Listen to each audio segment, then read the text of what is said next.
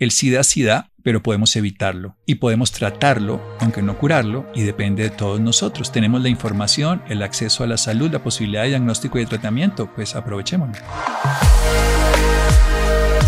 Pero también quiero decir que ni por abrazar a una persona con VIH, ni por su saliva en un beso, ni por sus lágrimas, ni por compartir utensilios, ni nada, mientras no haya exposición a sangre con sangre, podemos convivir perfectamente. Y lo que requiere un paciente con VIH es amor, comprensión y sobre todo inclusión social.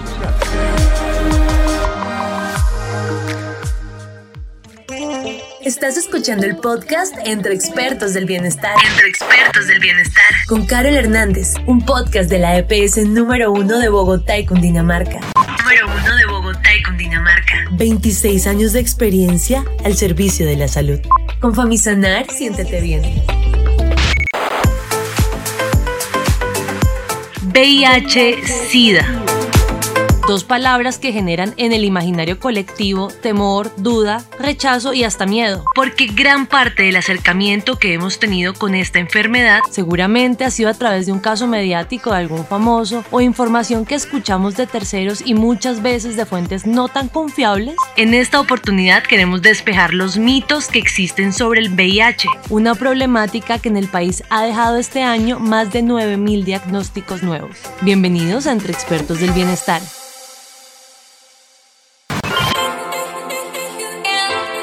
Soy Carol Hernández y es un placer acompañarlos una vez más en este episodio que es sin duda alguna excepcional. Hoy me encanta darle la bienvenida a nuestro invitado, el doctor Santiago Rojas. El doctor Santiago Rojas médico dedicado al cuidado paliativo y manejo del duelo, y con quien estaremos hablando estos minutos a propósito del Día Mundial del SIDA que se conmemoró el primero de diciembre. Tu promesa de amor es cuidarte. Bienvenido, doctor Santiago Rojas.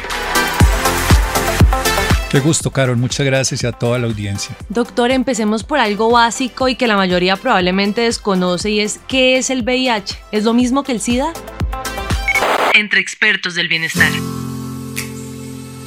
El VIH es el virus de la inmunodeficiencia humana. Esto empezó de la década del 60 con un virus de la inmunodeficiencia de los simios que se trasladó en la década de los 80 a los humanos y que se generó después de que, la, de que el proceso, que la enfermedad, porque daña el sistema inmune, se desarrolla lo que se llama el SIDA, que es el síndrome de inmunodeficiencia adquirida. No es lo mismo, porque tener el virus del VIH significa que está presente en nosotros, pero podemos no desarrollar la enfermedad del SIDA. O sea, el virus de inmunodeficiencia humana va a causar la enfermedad si le permitimos que lo desarrolle, o sea que depende de nosotros. Si bien es cierto, uno puede llevar al otro, debemos hacer cosas para que nunca ocurra haber personas con VIH que no necesariamente padezcan SIDA. Textualmente, o sea, si una persona tiene el virus de inmunodeficiencia, tiene lo que se llamaría el contagio a través de la experiencia sexual o de la contaminación de la sangre, podría nunca desarrollarlo si se diagnostica de manera adecuada y se trata de manera adecuada. Y de esa perspectiva podría vivir una vida totalmente saludable sin esta enfermedad y sin no solamente vivir la enfermedad, sino que otras personas no la viven a través del contagio que podría tener por experiencias sexuales. Cápsulas del bienestar. Las personas con VIH que reciben un adecuado tratamiento pueden tener una vida larga y saludable y asimismo proteger a sus parejas. Doctor, ¿y cómo lograr un diagnóstico temprano? ¿Cuáles son esas señales de alarma? Yo creo que lo primero es entender cómo se genera la transmisión. Entonces, si sabemos que por una relación sexual no protegida con el uso de un preservativo, son más frecuentes además las relaciones anales, que son más comunes en personas del mismo sexo. Pero también puede ser por el uso de jeringuillas, también puede ser incluso por la lactancia materna, o puede llegar a ser esa transmisión que hay en el momento del parto. Y hay otra que es la transmisión que tendríamos que es muy, muy escasa hoy en día, que es por las transfusiones de sangre, porque los bancos de sangre la cuidan. Pero la más común es una relación sexual no protegida.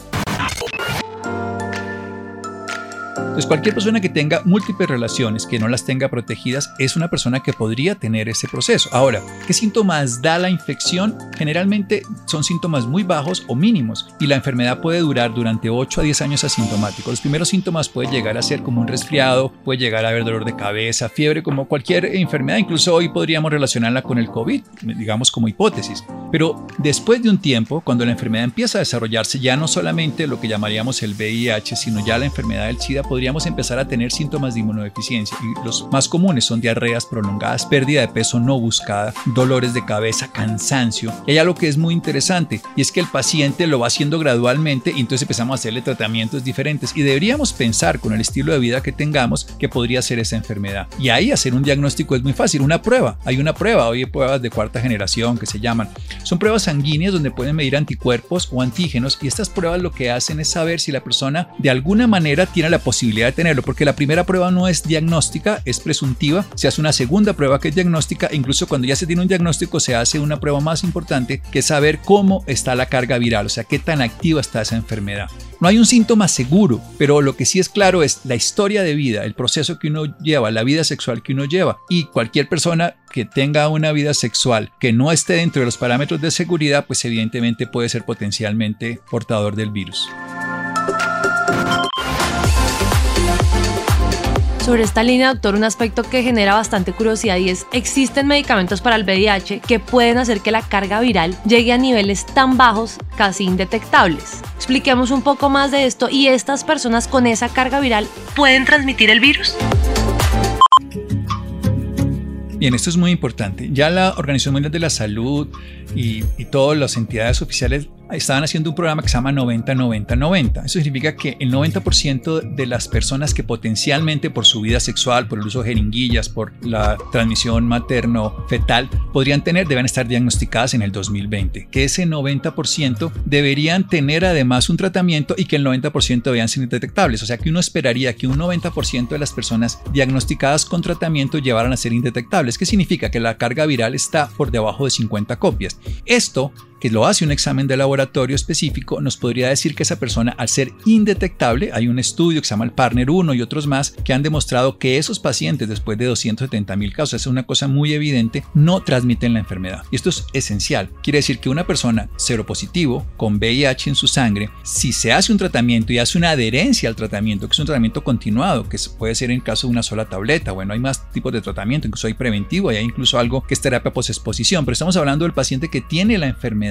en, su sangre del VIH, que tiene los anticuerpos, que tiene además en este caso la carga viral y se vuelve indetectable, esa persona es intransmisible. ¿Qué quiere decir? Que no transmite la enfermedad. O sea que puede vivir perfectamente sin transmitir la enfermedad. Ahora, quiero hacer una aclaración. Entonces esa persona no debería tener relaciones sexuales con condón, claro, porque es que esa persona puede transmitir otras enfermedades o puede ser susceptible de ser contagiado por otra enfermedad de transmisión sexual, lenorragia, sífilis. Entonces, si bien es cierto, no va a transmitir la enfermedad y podemos tener la tranquilidad de que en comunidad puede estar totalmente seguro esa persona para él y para los demás, es cierto que en su vida íntima debe seguir teniendo las precauciones como si la tuviera por otro tipo de enfermedades. Pero también quiero decir que ni por abrazar a una persona con VIH, ni por su saliva en un beso, ni por sus lágrimas, ni por compartir utensilios, ni nada, mientras no haya exposición a sangre con sangre, o sea, si la sangre de otra persona nos toca la piel, no, sangre con sangre de los dos, o secreciones ya sean anales, o secreciones vaginales, o secreciones, en este caso, del semen masculino, y durante actos sexuales, sobre todo el acto sexual que llamaríamos el coito anal, si no hay ese tipo de condiciones, con otra persona podemos convivir perfectamente. Y lo que requiere un paciente con VIH es amor, comprensión y sobre todo inclusión social.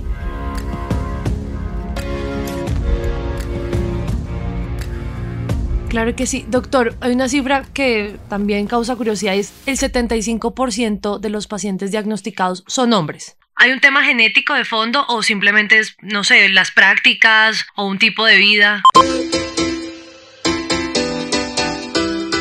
Bueno, esto, si bien es cierto, hay más hombres todavía, esto ha ido cambiando en el sentido que lo que llamaríamos mujeres transgénero han ido aumentando en una, una forma mucho más cercana y también es evidente que por qué empezó desde la década de los 80 a relacionarse más con lo que se llamarían homosexuales, incluso había comunidades específicas de una zona aquí del Caribe y también había ciertas características de enfermedades como podría ser la hemofilia, así se empezó a pensar y se sesgó como si fuese únicamente de homosexuales y en este caso de homosexuales masculinos más que de lesbianas. Y tiene que ver con una práctica particular, que es el sexo anal. Pero eso no quiere decir que sea solo de hombres y que no se pueda obtener. Incluso las mujeres por, por sexo vaginal también lo pueden llegar a tener.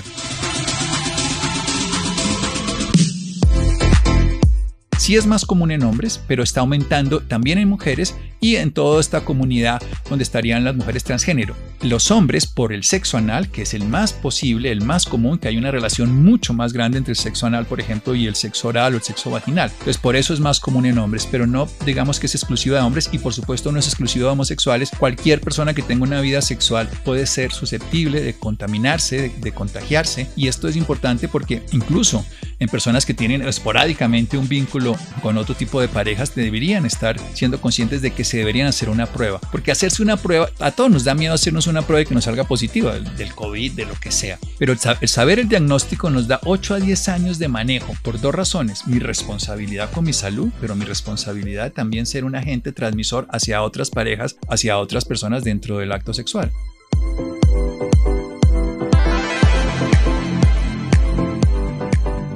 Punto esencial, para aquellas personas que son portadores del virus, ¿cuál es la mejor manera de proteger a los demás? Aparte de lo que hemos hablado. Yo creo que lo esencial es tener la certeza de cómo está su condición sanguínea porque, y, cómo está su realidad de su enfermedad. De ahí en adelante ya todo se puede hacer mejor. Vamos a lo puntual. Desde el punto de vista sexual, el condón, el preservativo es esencial. Y desde el punto de vista, ya si tienen una relación con una persona, tienen que comunicarle la realidad. Esta es mi realidad para que tengamos la mayor tipo de precauciones. Pero lo esencial, esto es la prevención. Lo esencial es que se haga un tratamiento. Si esta persona tiene, en este caso, el virus del VIH y, y su sangre está teniendo esa replicación, que eso además hay que tener en cuenta que esto va en el sistema inmunológico, o sea, que va a afectar su salud. Si esa persona está con un tratamiento, está totalmente controlado. Esto que llamaríamos indetectable va a ser que no va a ser transmisor, no va a ser transmisor de esa enfermedad, específicamente el VIH. O sea que la mejor propuesta es hágase un diagnóstico, hágase un control de su carga viral, llévela indetectable. ¿Cómo? A través de un tratamiento. Esa es la única forma. ¿Y este tratamiento es eficaz? Sí, es muy eficaz en la gran, gran mayoría de las personas. Lo lleva a tener. Esa es la expectativa que se tenía para el año pasado, 2020, de ONU-SIDA, incluso ya para el 2026 se espera que sea 95%, y es que tengamos 95, 95, 95 entre diagnósticos, tratamiento e indetectable. ¿Se puede lograr? Sí. Se requiere apoyo estatal y se requiere obviamente colaboraciones como la que se están haciendo aquí de difusión para que todos lo entendamos mejor.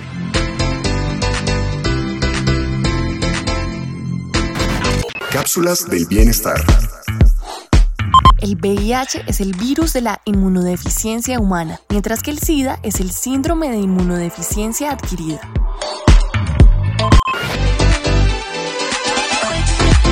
Es decir, no hay una cura para el VIH, pero una persona con el virus sí puede vivir, puede vivir bien y por mucho tiempo. Puede vivir como cualquiera de nosotros, pero es, es una enfermedad que llamamos en este caso crónica, o sea que es de larga evolución, transmisible, que quiere decir que va de un lado a otro, en este caso por la vida sexual o sanguínea, y también tratable. Sin embargo, la última palabra que nos gustaría curable no existe, pero eso no quiere decir que una persona, hay cientos de enfermedades que no son curables y vivimos con ellas. Nosotros en medicina decimos que la gran mayoría de enfermedades se curan de manera espontánea o no se curan. Esta tiene una ventaja, tiene tratamiento. Uno ve pacientes hipertensos durante 40, 50 años de su vida con un tratamiento. Yo quiero hacer una, una acotación muy importante. El hecho de que uno tenga un tratamiento que le sirva para que la enfermedad se controle y que la carga viral se disminuya no quiere decir que no, no tenga estilo de vida saludable. Eso tiene que ver con una adherencia al tratamiento también con la alimentación adecuada, porque igual una persona de VIH-Sida se puede enfermar de enfermedad cardiovascular y muchas otras consideraciones porque no tiene un estilo de vida saludable, porque trasnocha en exceso. Incluso hay una de las cosas que uno siempre ve en muchos de estos, de estos comportamientos que asocian a drogas o alcohol, es que hay una liberación de ciertos parámetros de control en la sexualidad. Entonces se tienen parejas múltiples, se tiene relaciones sin tipo de protección. Entonces, el seguir teniendo un estilo de vida saludable es fundamental que se tenga durante el tratamiento, durante el estilo de vida, por supuesto. Entonces, si hay un tratamiento, si es una enfermedad controlable, no es curable, pero un paciente con un estilo de vida saludable y un tratamiento adecuado tiene una vida adecuada,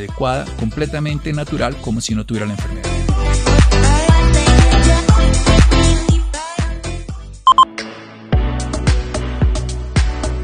Yo creo que aquí rompimos el mito más grande que hay alrededor de la enfermedad. Doctor, ya para terminar, ¿qué le diría? ¿Cuál es ese mensaje esencial para las personas portadoras del virus? Bien, primero que no se sientan personas indignas que desarrollen su dignidad humana, que son seres humanos totalmente posibles de recibir amor y de recibir un tratamiento médico y de recibir la protección del Estado, que además el Estado está en la capacidad y está en la obligación de surtir, así no tenga los recursos económicos, estén en el sistema de salud, lo, digamos que, que está subsidiado o en el sistema de salud que quieran, tiene el acceso al tratamiento y que la adherencia es muy importante, que son personas dignas de ser amadas, de ser respetadas y de ser tratadas y que se sientan dignas y que además manejen esa dignidad cuidando su cuerpo con un tratamiento con hábitos de vida saludable y que manejen además eso con respeto hacia otras personas, con el uso del preservativo, con la información y por supuesto el tratamiento que los vuelva indetectables y que no transmitan la enfermedad. ¿Y qué decirle a aquellos afiliados y oyentes para alejar de su vida esta infección? Yo creo que las prácticas de vida saludables, en este caso en la sexualidad, es la pareja estable, es el uso del preservativo, pero también de una manera regular, sobre todo si hay alguna duda, hacerse la prueba. Si es positiva, hágase un tratamiento. Si es negativa, pues mejor, sígase cuidando para que no le pase. Pero hoy en día, cuando yo, digamos, empecé en el trabajo que hago cuidado paliativo, a ver pacientes, todos los pacientes que veíamos de SIDA eran pacientes terminales, los de SIDA. Y los pacientes de VIH, la gran mayoría terminaban teniendo SIDA. Hoy en día es al revés. Hoy en día hay muy pocos pacientes terminales de de, SIDA y de VIH, la gran mayoría, pues en este caso en Colombia las estadísticas no son el 90 como nos dicen, algunos hablan del 50% aproximadamente, pero de todas maneras es dramáticamente diferente y depende de un tratamiento y hay acceso, o sea, lo que necesitamos es que las comunidades vulnerables, todas las comunidades marginales, las personas que los migrantes, las personas que no tengan recursos tengan tratamiento, porque si tienen tratamiento y si tienen acceso a la información pueden evitar su desarrollo de la enfermedad y el desarrollo transmitir la enfermedad a otras personas. Entonces, si usted es portador es digno. Si usted tiene la enfermedad, bienvenido sea que tiene tratamiento, pero sobre todo no llegar a una enfermedad donde ya no tengamos la posibilidad sino de acompañarlo sin poderlo no curar, pero sí mantener una calidad de vida adecuada. Cápsulas del bienestar. No te infectas con el VIH a través del contacto habitual, es decir, por abrazar, besar o darle la mano a alguien con la infección.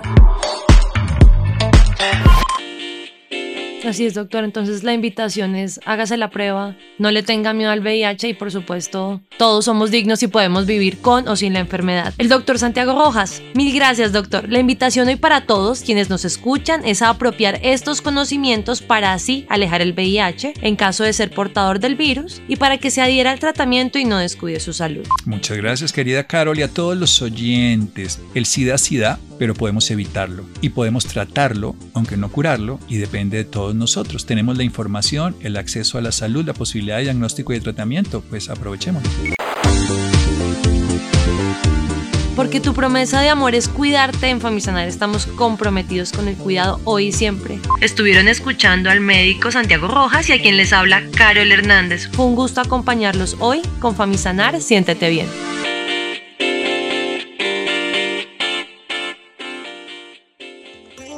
Estás escuchando el podcast Entre Expertos del Bienestar. Entre Expertos del Bienestar. Con Carol Hernández, un podcast de la EPS número uno de Bogotá y Cundinamarca. Número uno de Bogotá y Cundinamarca. 26 años de experiencia al servicio de la salud. Con Famisanar, siéntete bien.